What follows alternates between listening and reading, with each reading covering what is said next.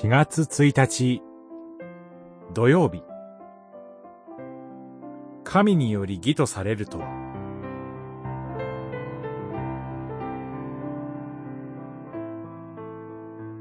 ルカによる福音書。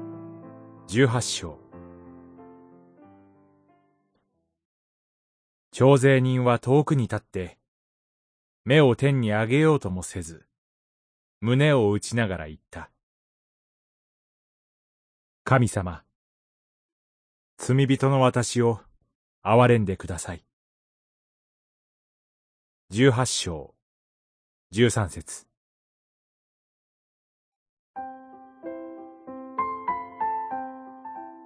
対照的な二人を比較した例え話が、主イエスによって語られています。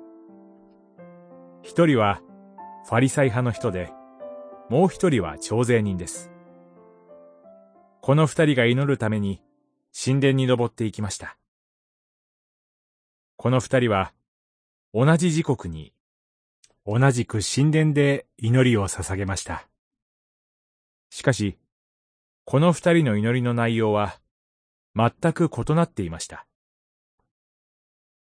ファリサイ派の人の祈りは自分のことを自慢げに、そして誇らしげにアピールをしているようです。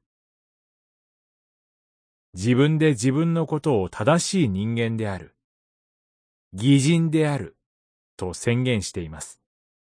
さらに、彼は自分の横で祈る徴税人を蔑んでいます。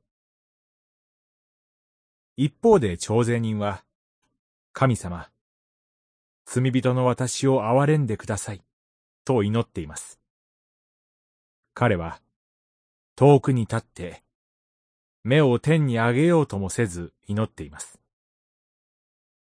徴税人は、自分が神の見舞いに住み出る資格などないものであることを知っています。さらに彼は、胸を打ちながら、自らの罪を自覚し、罪を悔い改めて、すべてを神に委ねて祈っています。私たちは、皆罪人です。自分の力や功績では、神の見舞いに出る資格を手に入れることができないものです。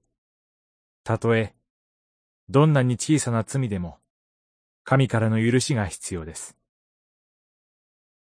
私たちは、ただ、神の憐れみにすがるしかない存在なのです。祈り。主よ。罪人のこの私を憐れんでください。主よ。